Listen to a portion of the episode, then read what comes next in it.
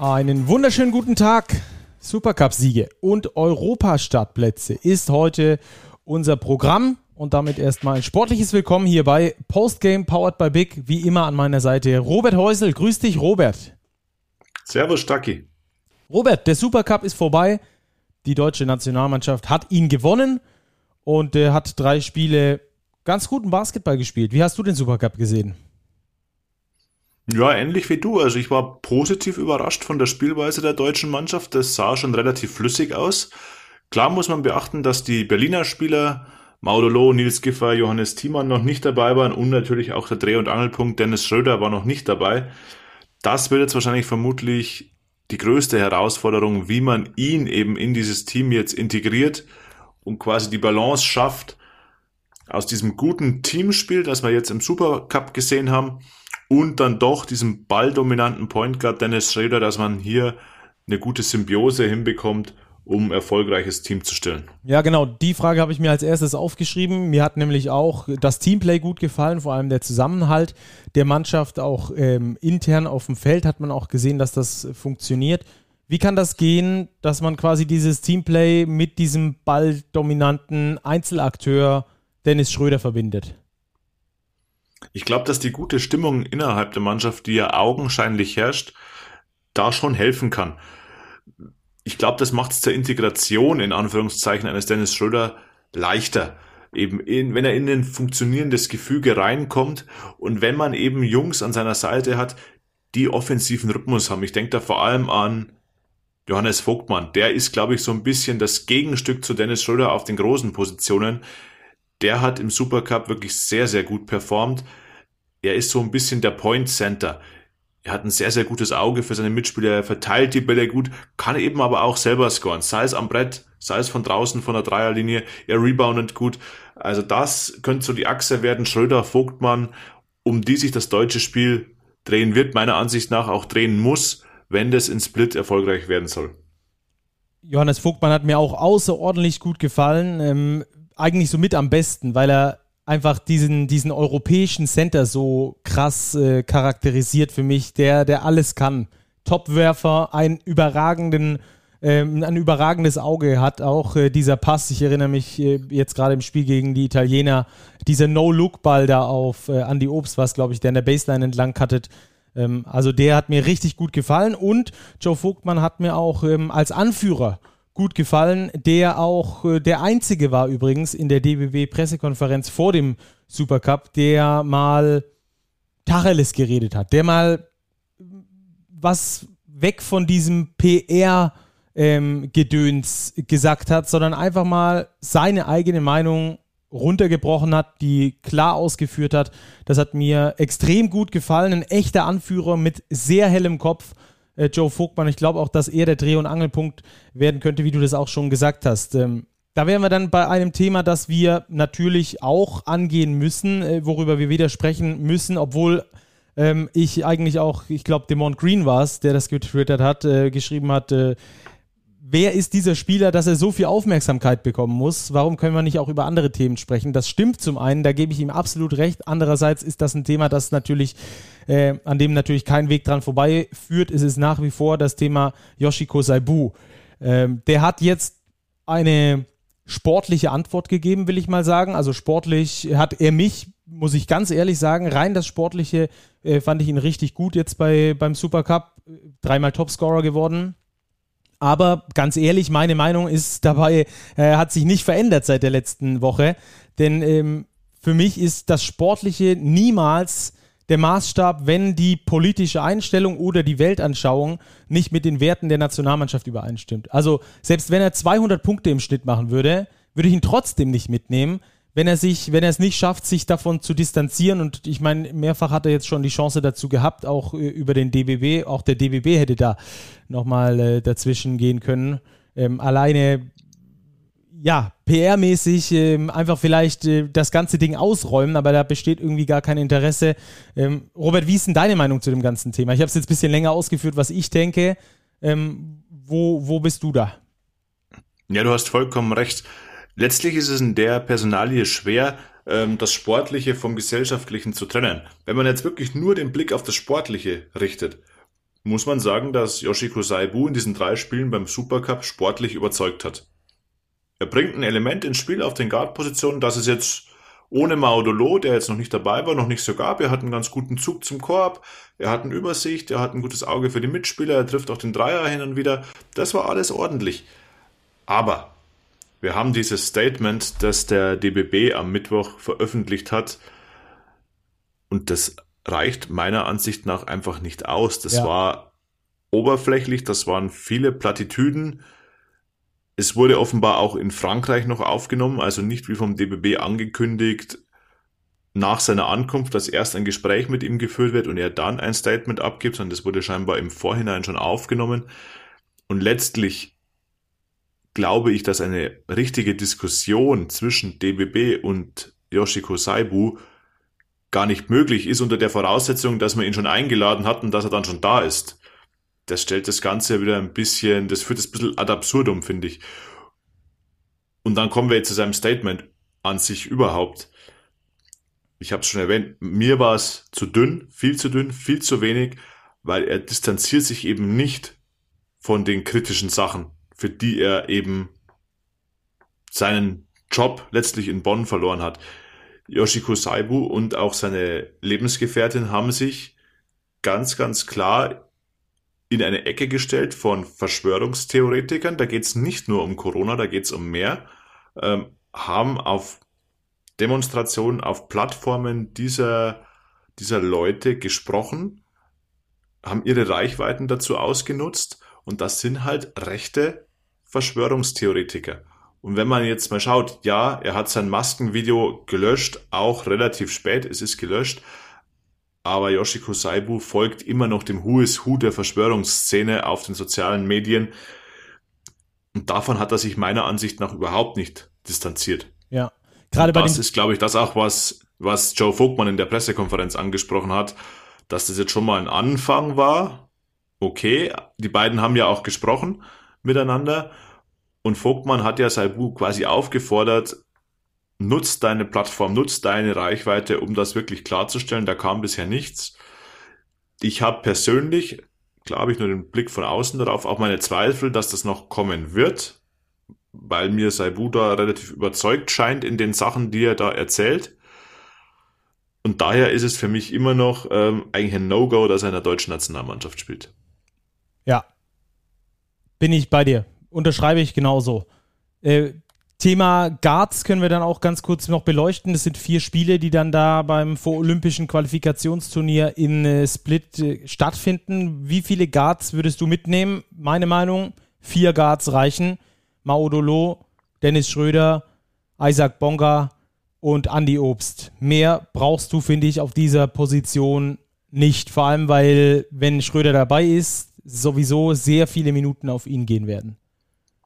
Sehe ich ganz genauso. Ich gehe fast davon aus, oder sagen wir so, ich befürchte es, dass Yoshiko Saibu auch dabei sein wird im Zwölferkader, eben um noch eine weitere Alternative in Anführungszeichen auf den Guard-Positionen zu haben. Aber wie du sagst, ich glaube, dass wenn es spitz auf Knopf steht, die Guard-Rotation sogar im Notfall auf drei Spieler reduziert werden könnte.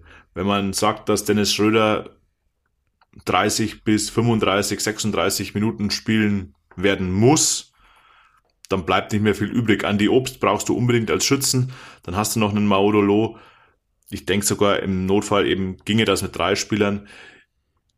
Stand heute würde ich sagen, es werden wahrscheinlich fünf Guards inklusive Yoshiko Saibu, weil ich irgendwie den Glauben daran verloren habe, dass da noch was Großes kommt. Und dann werden wir sehen, wie es dann in Split läuft. Ich glaube nicht, dass die Personalie sei Bruder. Ich hoffe es nicht, dass es dieses übergeordnete Thema, die sportliche Leistung beeinflusst, weil das war wirklich, wäre ja quasi der Worst Case.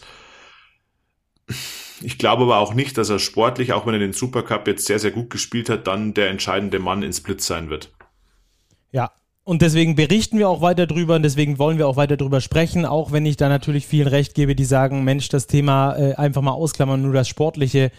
Ja, wir müssen über das Sportliche sprechen, aber wir wollen weiterhin den Druck hochhalten, um ähm, da einfach für unsere Meinung auch einzustehen, dass man ähm, sowas nicht einfach un, äh, ja, un, ungestraft oder was ungestraft klingt zu hart, aber dass man das nicht machen kann, ohne dass äh, ein großer Aufschrei kommt. Weil ich habe das auch neulich äh, auf Twitter geäußert. Ich finde die deutsche Basketball-Community sehr aufgeklärt, äh, die hat Werte und steht auch für diese ein und genau für die Werte stehen wir auch hier und äh, das wollen wir nochmal ganz klar sagen an dieser Stelle.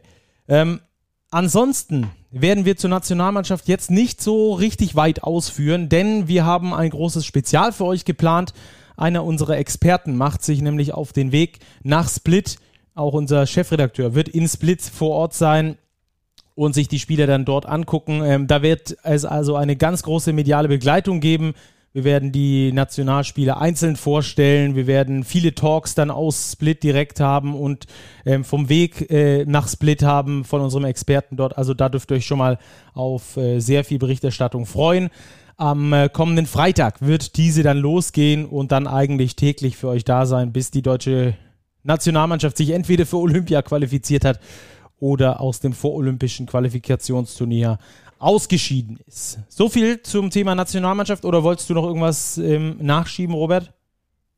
Nee, also letztlich die drei Spieler, die wir gesehen haben, es waren jetzt auch nicht die Gegner auf allerhöchstem Niveau. Also vor allem die Tunesier hatten ja viele junge Spieler diese, die Dirk Bauermann da reingeworfen hat. Also da war Deutschland schon massiv überlegend. Das Spiel gegen Italien fand ich jetzt schon interessanter, weil da war teilweise schon wirklich Qualität auf der Platte für Italien. Wenn man an den Nicolo Melli denkt, an den Achille Polonara bei den Italienern. Also da war schon was da. Klar, auch nicht in der mass massiven Tiefe. Also da hatten man keinen Bellinelli, keinen Datome und so weiter. Aber das war schon unterm Strich ein überzeugendes Wochenende des DBB und ich glaube, das ist ein ganz guter Abschluss des ersten Vorbereitungsblocks. Jetzt haben wir noch das Testspiel gegen den Senegal in Heidelberg, bevor es dann in Split wirklich um die Qualifikation geht. Wollen wir noch über den Kader sprechen oder, oder wollen wir das dann am kommenden Freitag machen? Ja, wir können mal unsere kleinen Vermutungen äh, äußern. Ich glaube, zehn Spieler der zwölf sind ja relativ fix, oder? Wie siehst du das? Ja, bin ich bei, bin ich bei dir, ja. Da hau mal raus. Also, also ich sehe auf der Point Guard Position äh, Dennis Schröder, Maudolo.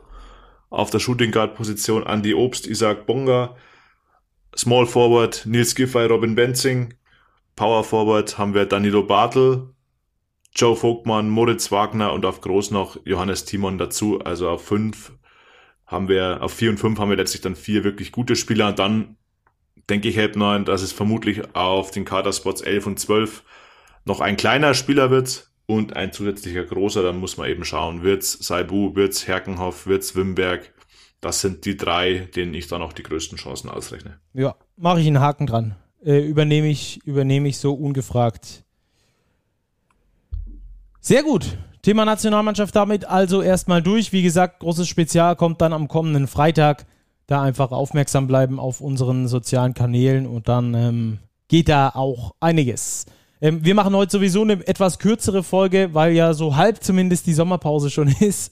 Ähm, wir besprechen jetzt auch äh, Themen, die für die Sommerpause gemacht sind und ähm, sind dann, wie gesagt, in der nächsten Woche mit einer intensiveren Berichterstattung wieder für euch da. Ähm, Robert, internationaler Wettbewerb, das ist ein Thema, über das wir auf jeden Fall sprechen müssen. Denn äh, in dieser Saison, in dieser Saison sage ich schon, in dieser Woche wurde sowohl in der Euroleague als auch im Eurocup schon verkündet, wer die Teilnehmer sein werden. Und äh, in der Basketball Champions League haben wir auch ein paar Insights, äh, die wir an euch, liebe Zuhörer, raustragen wollen. Aber ich würde sagen, wir fangen an in der Königsklasse, die da im Basketball nicht die Champions League ist, sondern die Euroleague. Ähm, Alba Bayern in der Euroleague dabei, das war klar, ähm, schon vor diesem Sommer diese Planungssicherheit ähm, haben sie sich erspielt, haben sie sich verdient mit langer, harter Arbeit. Nur die Bayern haben jetzt sogar noch eine A-Lizenz dazu bekommen. Ähm, das ist ein großer Meilenstein. Ja, das ist auf jeden Fall ein riesiger Meilenstein.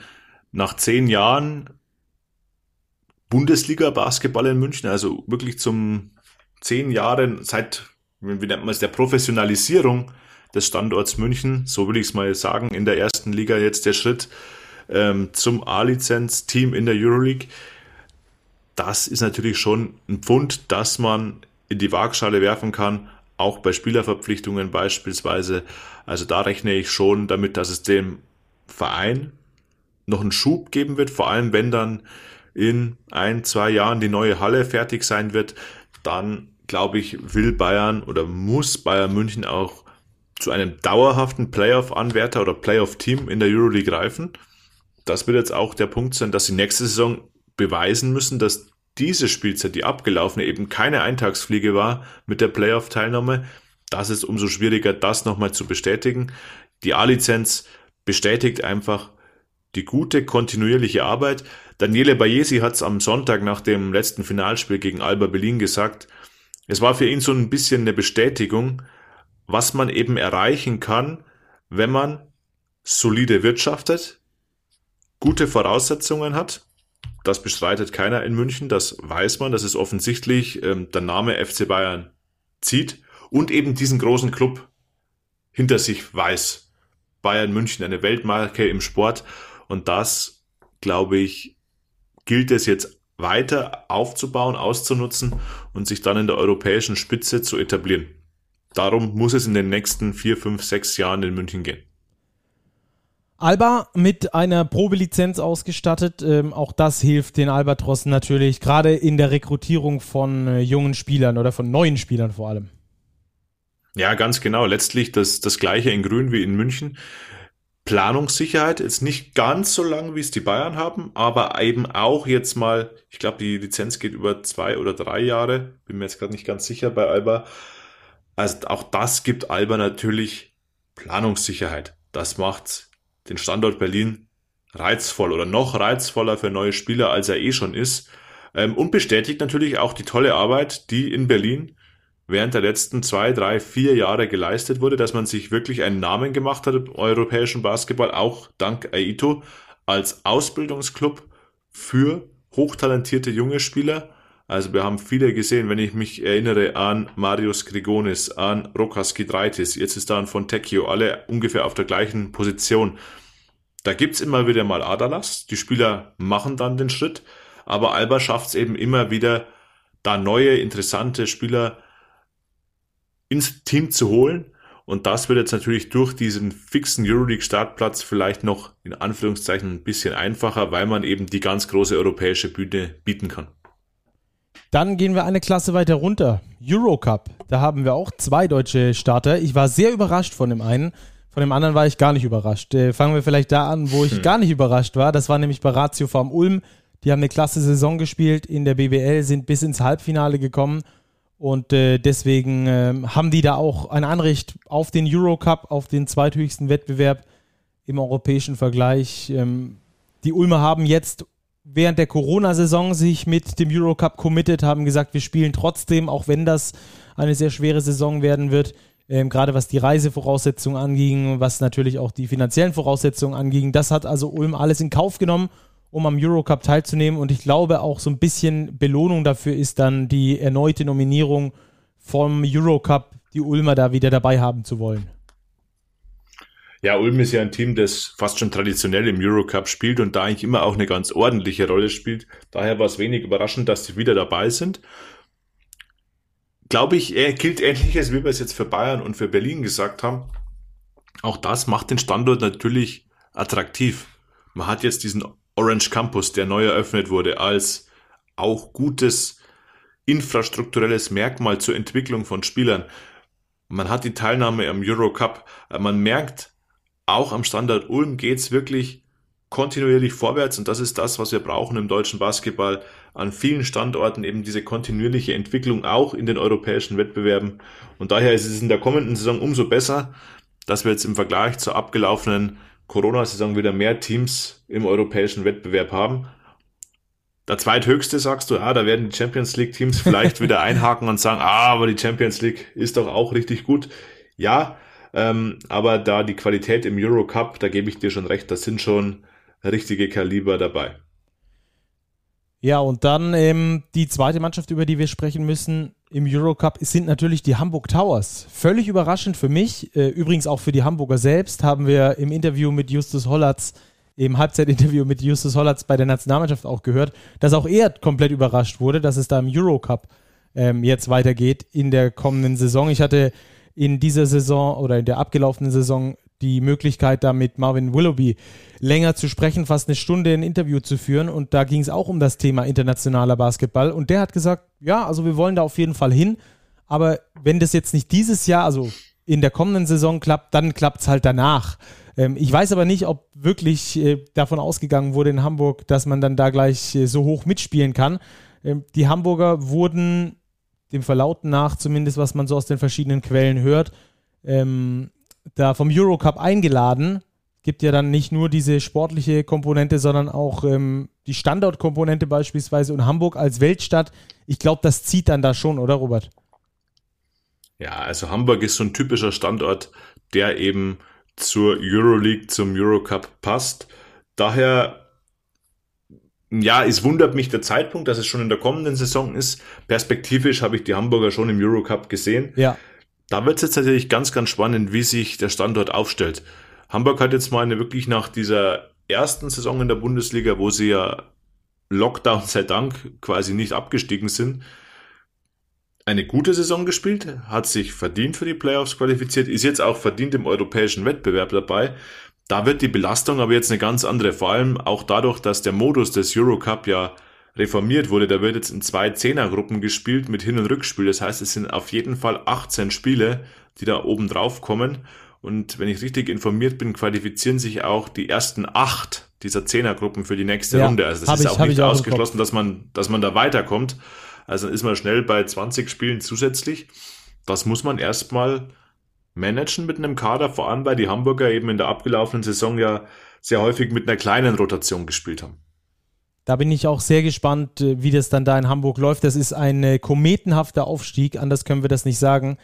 Dieser äh, Aufstieg noch aus der Pro A in die BBL habe ich noch im Kopf, als wäre es gestern gewesen. Und dann eben diese abgebrochene Saison, von der du auch schon gesprochen hast, über die sie dann drin geblieben sind jetzt die abgelaufene Saison erstmals in den Playoffs und dann die darauffolgende Saison direkt mal im Eurocup. Also dazu dürfen wir auf jeden Fall gratulieren. Äh, da ist dann auch äh, großes Potenzial, das auch vom Eurocup gesehen wird oder von der ULEP, die den Eurocup veranstaltet. Und entsprechend wird dann da natürlich auch äh, auf Hamburg gesetzt, weil da großes Potenzial gesehen wird. Ähm, dazu darf man wirklich gratulieren, denn äh, das äh, erledigt sich nicht von einfach von, von ganz alleine das ist dann wirklich ein Verdienst auch von den Arbeitenden, von den, von den Personen vor Ort, die da die Verantwortung tragen. Also Hamburg im Eurocup, das hat auch damit zu tun, so höre ich zumindest aus ähm, meinen, von meinen äh, Quellen im Hintergrund, dass äh, die MHP-Riesen Ludwigsburg wohl die Möglichkeit gehabt hätten, auch im Eurocup anzutreten. Ähm, also da ist es als BBL, als Drittplatzierter der BBL in der Abschluss- oder in der Abrechnung ähm, kann man sich das, glaube ich, dann aussuchen, ob es in den Eurocup oder in die Basketball Champions League geht. Die Ludwigsburger haben sich für die Champions League entschieden und werden dort antreten. Also das ist definitiv so. Ich glaube, das ist äh, die Information ist so bisher noch nicht äh, offiziell bestätigt, aber ich kann das auf jeden Fall sagen, dass Ludwigsburg dort antreten wird. Ähm, ja, was sagst du dazu, Robert? Ja, ist auf jeden Fall die Entscheidung für die sportliche Qualifikation. Alexander Reil hat es ja schon mal durchklingen lassen. Er ist jetzt nicht der größte Freund von diesen Closed-Shop-Wettbewerben, zu denen sich ja Euroleague und Eurocup so ein bisschen entwickeln.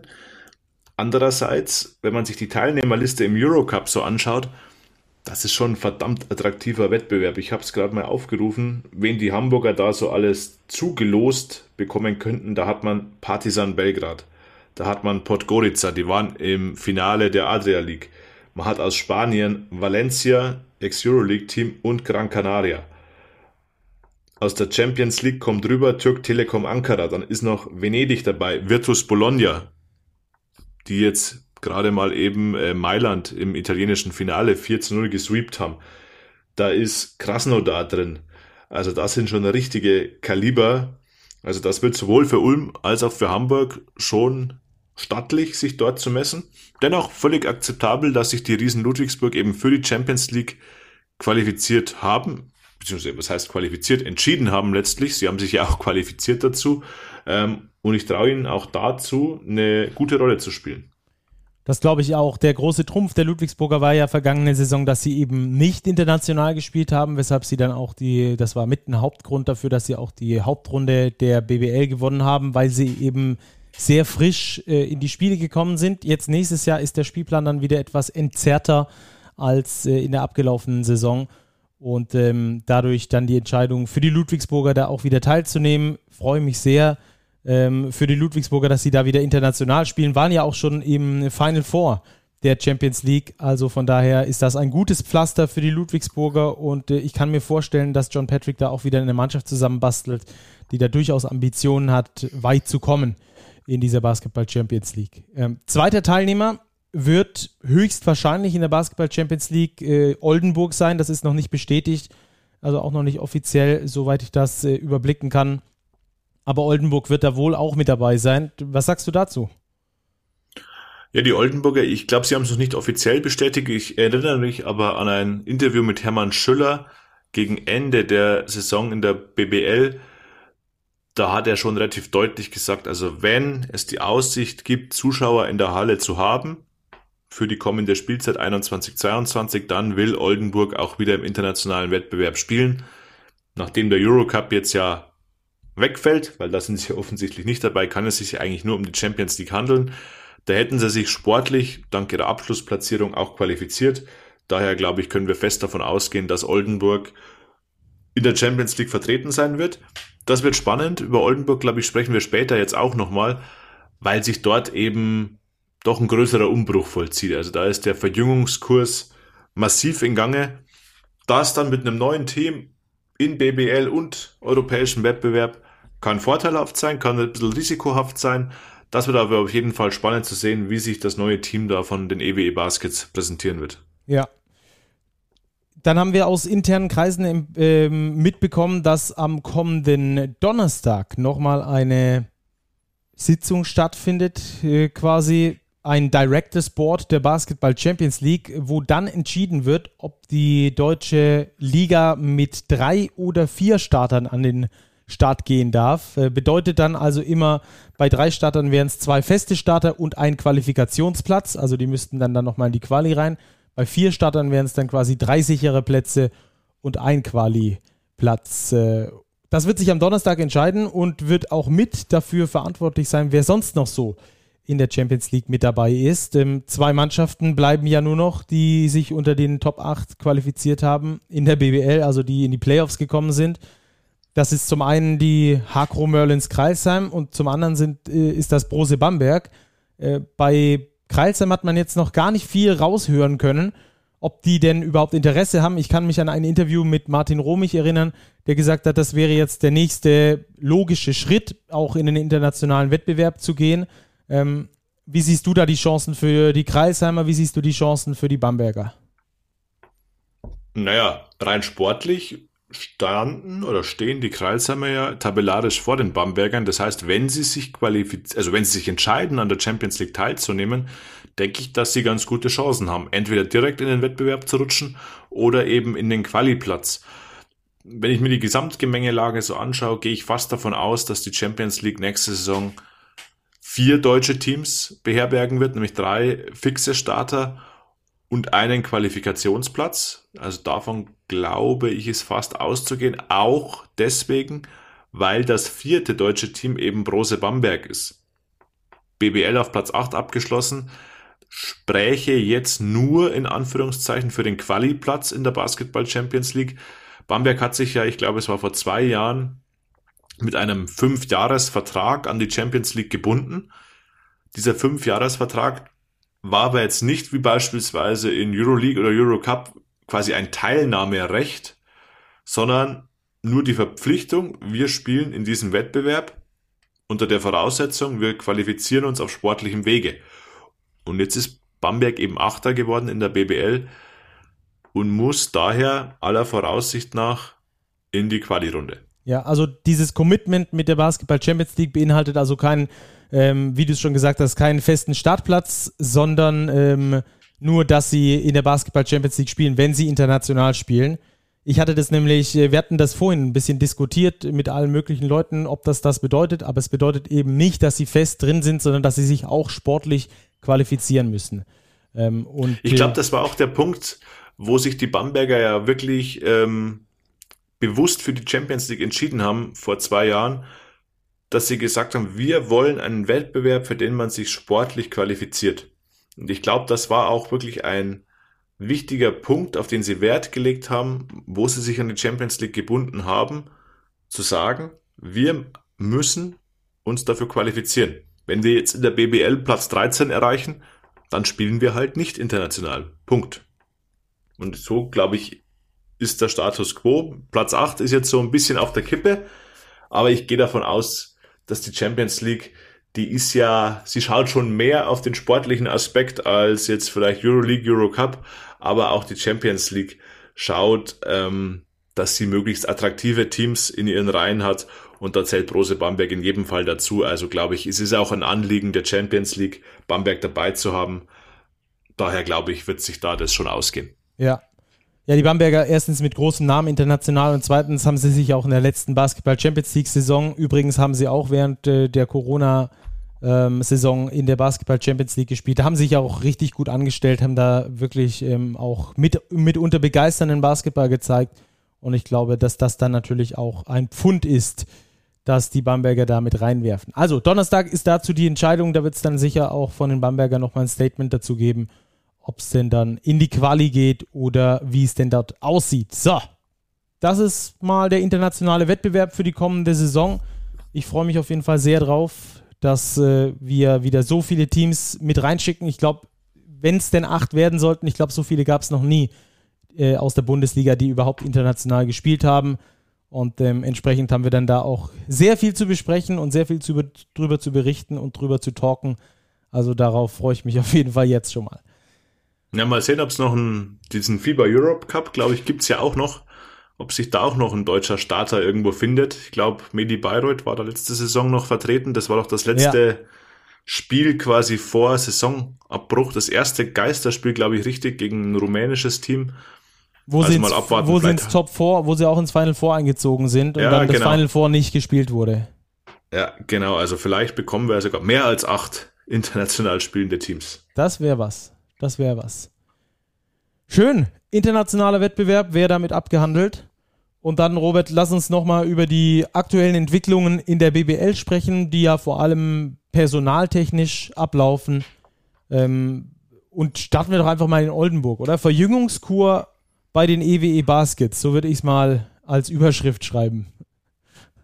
Ja, da folgen den Ankündigungen jetzt aktuell Taten. Die Oldenburger sind das Team, das auf dem Transfermarkt in der BBL fast am aktivsten ist, würde ich sagen. Bestätigt sind ja schon die Abgänge von Rashid Mahal Basic, der ja jetzt schon an Monaco unterschrieben hatte. Nathan Booth, der Power Forward, der sich ja dort auch richtig stark entwickelt hat, wird den Verein verlassen. Carsten Tada, geht nach Bonn und Philipp Schwedhelm hat seine Karriere beendet. Also vier Ü30-Spieler, bei Nathan Booth weiß ich es gar nicht genau, also auf jeden Fall drei Ü30-Spieler, äh, die den Verein verlassen haben. Dafür kommt jetzt frisches Blut, junge Spieler kommen dazu. Das wird sehr, sehr spannend. Viele sind aus der BBL schon bekannt. Michalak, Odiase, Pjanic, die hat man sich teilweise langfristig gesichert. TJ Holyfield, ein US-Amerikaner, da sieht man scheinbar großes Potenzial drin, hat ihm auch einen Zweijahresvertrag gegeben. Also ganz spannend, hier wird die Verjüngungskur massiv durchgezogen. Bei den MHP-Riesen Ludwigsburg gab es zwei Vertragsverlängerungen, heute ganz frisch reingekommen, dass Johannes Patrick verlängert, ähm, Lukas Herzog hat schon länger verlängert, dann haben wir Scotty James Jr. Äh, von den Gießen 46ers, der zu den Ludwigsburgern kommt und äh, Hooker soll da ein Thema sein bei den Ludwigsburgern. Wie siehst du da die Entwicklung? Ja, spannend. Also ich bin gespannt, welchen Kader John Patrick zusammenbaut. Auch unter dem Hintergrund, den wir vorher schon besprochen haben, internationaler Wettbewerb, stellt man sich hier ein bisschen breiter auf. Quinton Hooker kam jetzt mal als Gerücht auf. Das fand ich relativ spannend, weil er mir als Spieler beim MBC eigentlich ganz gut gefallen hat. Er ist aber ein relativ kleiner Spieler. Und wenn man sich so anschaut, wenn die Ludwigsburger noch in ihren Reihen aktuell, muss man sagen, hatten, auf den Guard-Positionen mit Jordan Hulse und Jonah Radabo waren das zwei auch relativ kleine Guards. Wobei ich mir vorstellen könnte, dass man sowohl bei Hulse als auch bei Radabo schon daran interessiert ist, die zu halten. inwiefern dann ein Hooker noch dazu passt, also ob man da vielleicht nicht ein bisschen Größe oder Physis vermisst auf den Guard-Positionen, das wird sehr, sehr spannend. Lukas Herzog finde ich genau die richtige Entscheidung, dass er seine Entwicklung eben in Ludwigsburg weitermacht unter John Patrick. John Patrick vertraut ihm, gibt ihm Minuten, also genau die richtige Entscheidung.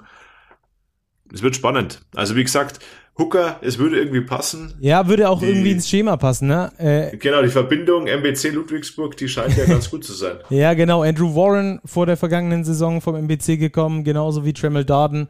Auch der kam vom MBC zu den MHP-Riesen. Die haben ja beide zumindest eine ganz gute Saison gespielt. Vor allem Tremel Darden, herausragende Saison sogar. Denkst du, der hängt noch ein Jahr dran?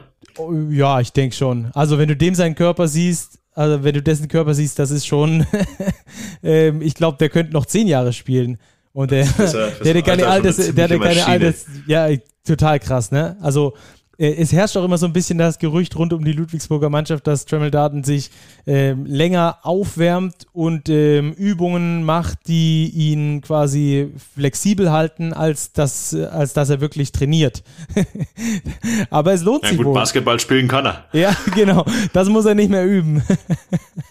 würde ich gerne, würde ich gerne weiter in Ludwigsburg sehen. Toller Spieler. Ja, passt auch sehr gut in die John Patrick Philosophie äh, hat immer den Kopf an, ist, glaube ich, auch einer, der da ja, weit denkt und immer voll im Spiel drin ist, alles gibt für sein Team und da auch selbst in gehobenem Alter sich nicht zu schade ist, dann ähm, auch die Drecksarbeit zu erledigen. Um das mal so plump oder so, ja, so plump zu sagen. Ähm, dann haben wir noch zwei andere Vereine, über die wir sprechen wollen. Äh, die Gießen 46ers machen gerade auch ein paar sehr interessante Moves. Pete Strobel erstmal als Coach geholt von den Basketballlöwen Braunschweig. Der ist jetzt also dort und äh, zieht so ein bisschen ähnliches Konzept auf in Gießen, habe ich das äh, Gefühl. Ja, vielleicht auf nicht ganz so krassem Niveau, vielleicht, aber, aber so die, die Herangehensweise ist eine ähnliche, oder? Ja, vielleicht ist auch der finanzielle Background nicht ganz so stark wie in Braunschweig. Also ich könnte mir immer noch vorstellen, dass Gießen auch jetzt mit der Hypothek äh, der Wildcard-Gebühr da im Budget jetzt nicht die allergrößten Spielräume hat, aber sie haben eben Kilian Bienapfel verpflichtet von den Telekom Baskets Bonn. Das ist in meiner Ansicht auch ein sehr, sehr spannender Spieler. Der kam in Bonn nicht so zum Zug. Er stammt aus der Jugend des FC Bayern. Und ich habe ihn gesehen vor, ich weiß nicht mehr vor wie vielen Jahren, es war beim Adidas Next Generation Tournament, das in München stattfand. Und da war er meiner Ansicht nach im Bayern-Team der beste Spieler. Und er war auch in der Starting Five des Turniers, also im All-Tournament-Team. Da ist Potenzial da. Da bin ich wirklich gespannt, wie sich der unter Pete Strobel entwickeln wird. Äh, Dennis Navrocki kommt noch dazu aus, aus Jena und Bjarne Krauser, der Gießener, hat seinen Vertrag verlängert. Also auch da baut man erstmal an den deutschen Spots, was glaube ich auch nicht verkehrt ist das war ja das, wo Gießen ein bisschen Probleme hatte. Die hatten viel Last auf den Schultern der Imports. Wenn man jetzt mit Pete Strobel die Verantwortung ein bisschen mehr verteilt auf die deutschen Schultern und dann gezielt gute Importspieler dazu holt, dann bin ich optimistisch, dass das mit der Konsolidierung in Gießen ganz gut laufen wird. Ja, und äh, das ist ja ein ligaweiter Trend. Das ist ja was, was wir aus dem Sommer im Normalfall kennen dass die deutschen Spots erstmal besetzt werden und dass dann quasi äh, die Importspiele oben drauf kommen. Gleiches gilt auch für die Bamberger. Brose Bamberg aktuell mit sechs Deutschen unter Vertrag. Ja, richtig. Ähm, Christian Sengfelder, Kenny Ogbe, Dominik Lockhart, die kennt man ja aus der Vorsaison. Youngster Elias Baguette war auch schon im Programm. Und die ersten beiden Neuverpflichtungen sind eben Marvin Omuvi aus Göttingen, also auch ein alter Weggefährte von Johann Reuerkers und Joel Aminou von Phoenix Hagen. Beide jetzt nicht mehr ganz jung, alle Anfang 20, 23 bzw. 24 Jahre alt. Also aktuell schon sechs deutsche Spieler unter Vertrag bei Bamberg. Dafür noch kein ausländischer Spieler. Devin Hall hat jetzt kürzlich in der Euroleague bei Mailand unterschrieben. Also der hat da wirklich einen guten Sprung geschafft, wirklich in die Königsklasse. Da wird es jetzt spannend zu sehen sein, ob bzw. wen Bamberg von seinen Imports behält, behalten will oder wie man sich eben da neu aufstellt, um nach der Saison, die jetzt mit Platz 8 und ja, einem Viertelfinale aus gegen Ludwigsburg in fünf Spielen so lala lief, am Schluss eher ein bisschen versöhnlicher als zwischendurch. Also wie man sich da neu aufstellt. Ja, das also erstmal so zu den aktuellen Transfer-News, die jetzt so reinkamen, äh, ohne Anspruch da auf Vollständigkeit. Äh, wir suchen uns da. Philipp Herkenhoff haben wir vergessen. Oh fällt ja, mir, zu den Ullmann. Äh, von Richtig, den einen Orangenen zu den anderen. Drei Jahresvertrag, ne? Ja, ja, spannendes Projekt. Auch Absolut. das wieder, was wir, was wir vorher bei den Ulmern gesagt haben, eben Standort, der sich etabliert hat als Entwicklungsstandort für junge Spieler. Sie verlieren jetzt Andy Obst und Dylan Ossetkowski, zwei deutsche Jungs. Dementsprechend jetzt mit Philipp Herkenhoff auf der Position 4. Ein vielversprechendes deutsches Talent sich geangelt. War fast zu erwarten, dass er eben nicht mit Fechter in die zweite Liga gehen wird. Daher langfristiger Vertrag in Ulm. Guter Move, glaube ich, für beide Seiten. Ja, glaube ich auch. Auch also Eurocup. Genau, genau. Wollte ich gerade sagen. Also da auch international, der, der internationale Wettbewerb, glaube ich, auch nochmal ein Zugpferd gewesen für diese Verpflichtung, um ihm da auch für sich auch einen Horizont zu bieten, wohin er sich entwickeln kann. Und ich glaube, unter Jaka Lakovic äh, hat er da auch beste Chancen, sich da wirklich in eine richtig gute Richtung äh, zu entwickeln. Einen haben wir auch noch vergessen. Heute erst hat er es gesagt im Halbzeitinterview. Justus Hollatz. Stimmt. ja, ähnlich wie bei, wie, ähnlich wie bei Philipp Herkenhoff.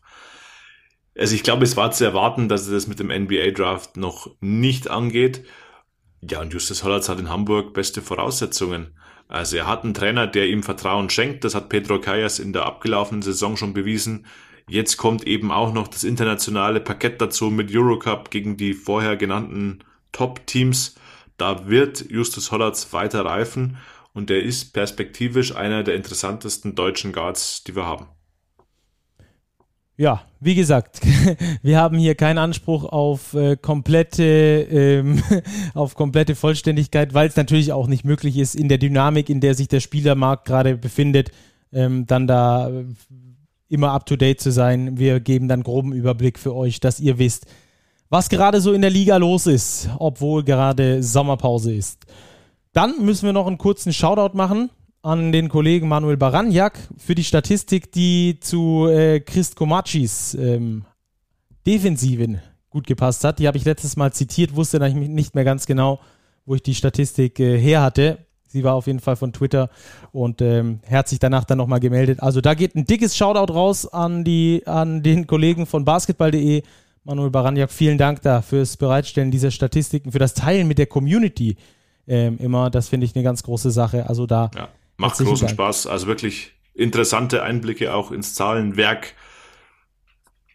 Werte, die vielleicht nicht auf den ersten, genau, Werte, die nicht auf den ersten Blick eben ersichtlich sind. Ähm, absoluter Mehrwert. Super. Solche Leute brauchen wir in der Basketball-Community, um weiterzukommen, um weiterhin das Ganze ähm, so interessant gestalten zu können. Robert, dann würde ich sagen, wir machen für diese Woche schon mal zu, beziehungsweise für diesen späten Sonntagabend machen wir mal ähm, diesen Podcast zu. Aber wie gesagt, dann die große Berichterstattung rund ums Turnier, ums äh, vorolympische Qualifikationsturnier der Nationalmannschaft, die gibt es dann ab dem kommenden Freitag dann auch täglich. Auch darauf könnt ihr euch auf jeden Fall schon mal freuen, liebe Zuhörerinnen, liebe Zuhörer. Und äh, dann würde ich sagen, vielen Dank dir, Robert. Hat auf jeden Fall wieder wie immer Bock gemacht. Ja, Stacki, auf jeden Fall. Und wir haben es tatsächlich geschafft, ein bisschen kürzer zu sein als sonst, obwohl wir es uns ja schon oft vorgenommen haben.